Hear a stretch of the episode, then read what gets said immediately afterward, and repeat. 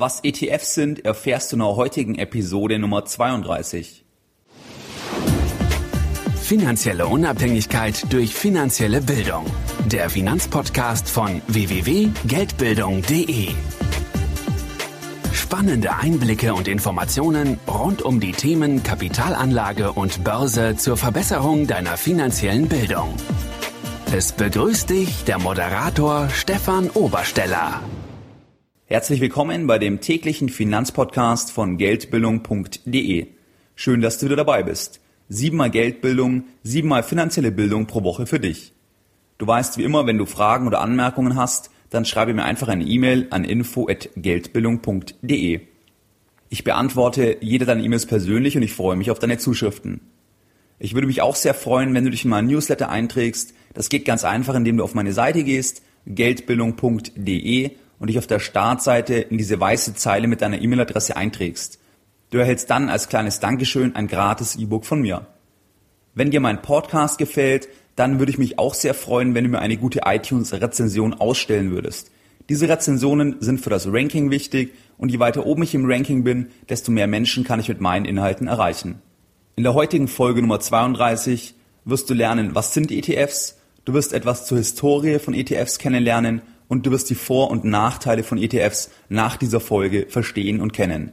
Lass uns direkt einsteigen. Was sind ETFs? ETFs, das steht für Exchange Traded Funds. Das sind börsengehandelte Indexfonds, die versuchen mit sehr geringen Kosten einen Index, zum Beispiel den DAX, eins zu eins abzubilden. Man nennt dies passives Investieren. Man versucht also nicht durch Stockpicking, durch die Einzelauswahl von Aktien den Index zu schlagen. Nein, man setzt auf den gesamten Index. Die Geschichte der ETFs hat eine relativ lange Historie. Das passive Investieren beginnt um 1900. Dort hat ein französischer Mathematiker nachgewiesen, dass die Chance, besser als der Markt zu sein, genau bei 50 Prozent liegt.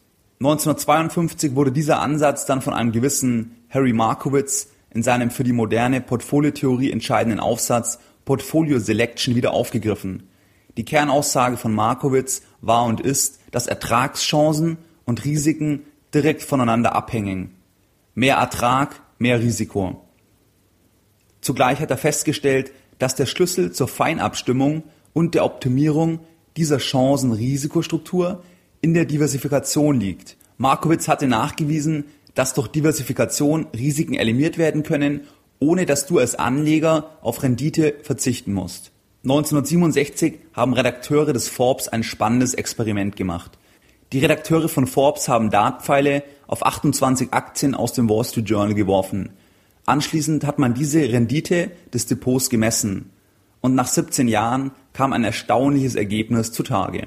Man hat dann eine jährliche Rendite von 9,55 Prozent gemessen und diese war um 0,5 Prozent höher oder beziehungsweise um 0,5 Prozent über der Performance des S&P 500. Also dieses Zufallsexperiment mit den Dartpfeilen hat die Performance sogar des Index geschlagen. 1971 entwickelten William Sharp und Bill Foos bei Wells Fargo mit dem Samsonite Pension Fund den ersten Indexfonds für institutionelle Investoren. Institutionelle Investoren, das sind eben Investoren wie Pensionskassen oder auch Versicherungen. Er hatte eben die Idee, einen Markt möglichst genau durch ein Produkt abzubilden, also eben genau der Charakter von ETFs. Vier Jahre später haben dann John Bogle und Burton Malkiel die Investmentgesellschaft Vanguard ins Leben gerufen und legten dann den ersten Indexfonds Vanguard 500 auf. Das war der erste Publikumsfonds für Privatanleger und ausgestaltet eben als Indexfonds. Wie es immer ist, wurde er ziemlich in der Fachpresse zerrissen und das Vorurteil lautete eben, dass in Indexfonds anzulegen heißt, von vornherein auf Mittelmäßigkeit zu setzen. Jetzt im Rückspiegel muss man sagen, dass eben auf den Durchschnitt zu zielen, also in den Index zu investieren, häufig die bessere Option ist, bei der Performance langfristig über dem Durchschnitt zu liegen. Weil viele aktive Investoren eben schlechter wie der Durchschnitt sind und damit man quasi mit einem Investieren in den Index sogar über, dem, über der Durchschnittsrendite ist. 1988 kam die ganze Geschichte mit Indexfonds nach Deutschland mit dem CB German Index Fund, erstmalig nur für institutionelle Investoren. Wenn du dir die Entwicklung anschaust von ETFs, dann ist es so, dass 2000 400 Millionen in ETFs investiert waren und 2012 bereits 229 Milliarden Euro. Man kann also, denke ich, davon ausgehen, dass die Erfolgsgeschichte ETFs und die Erfolgsgeschichte passiven Investierens weiter fortgeschrieben wird. Also was sind die Vor- und Nachteile von ETFs? Vorteile von ETFs ganz klar geringe Kosten, da man eben kein aktives Management hat. Man macht ja kein Stockpicking. Man hat eine sehr hohe Transparenz, weil ja absolut bekannt ist, was in dem Index drin ist. Wenn du einen DAX-ETF kaufst, dann weißt du genau, was im DAX drin ist. ETFs sind auch an der Börse gehandelt und man ist natürlich per Definition sehr diversifiziert. Die Nachteile sind ganz klar darin zu sehen, dass man eben keine Überrendite erzielen kann. Das ist ja per Definition ausgeschlossen, da man ja eben den Index kauft. Man hat natürlich auch Aktien mit dabei, die man nicht einzeln kaufen würde. Hier verweise ich gerne auf das Interview mit Max Schmid, der diesen Punkt aus Sicht eines Value Investors aufgegriffen hat und du findest das Interview in dem Blog. ETFs kannst du monatlich besparen häufig, dann hast du eine Art Cost-Average-Effekt, weil du ja je nachdem, wie hoch der ETF steht, mehr oder weniger Anteile kaufst oder du kannst es auch einmalig besparen. Kaufen kannst du ETFs bei jeder Bank oder Direktbank deines Vertrauens und du brauchst einfach ein Depot dazu. Achtung an dieser Stelle, ETFs werden häufig nicht von Bankverkäufer angeboten, da die Bank bei ETFs sehr, sehr wenig verdient. ETFs haben eben sehr niedrige Verwaltungsgebühren, also Managementgebühren, da ja kein Stockpicking stattfindet. Was die Bank verdient, hängt aber maßgeblich an der Managementvergütung und an dem Ausgabeaufschlag. Ausgabeaufschlag kriegt der Vermittler direkt und bei der Managementvergütung wird häufig ein gewisser Anteil an die vermittelnde Person pro Jahr bezahlt. Zum Beispiel Managementgebühr 1,5 Prozent, dann erhält die Bank eben jedes Jahr nochmal 50 Prozent dieser Gebühr, zum Beispiel von der Fondsgesellschaft als Kickback. So was sind deine Lessons learned in der Podcast Folge Nummer 32 hier auf geldbildung.de. ETFs bilden den Index deiner Wahl ab und versuche nicht den Index zu schlagen. Es erfolgt kein Stockpicking, daher wenig Kosten.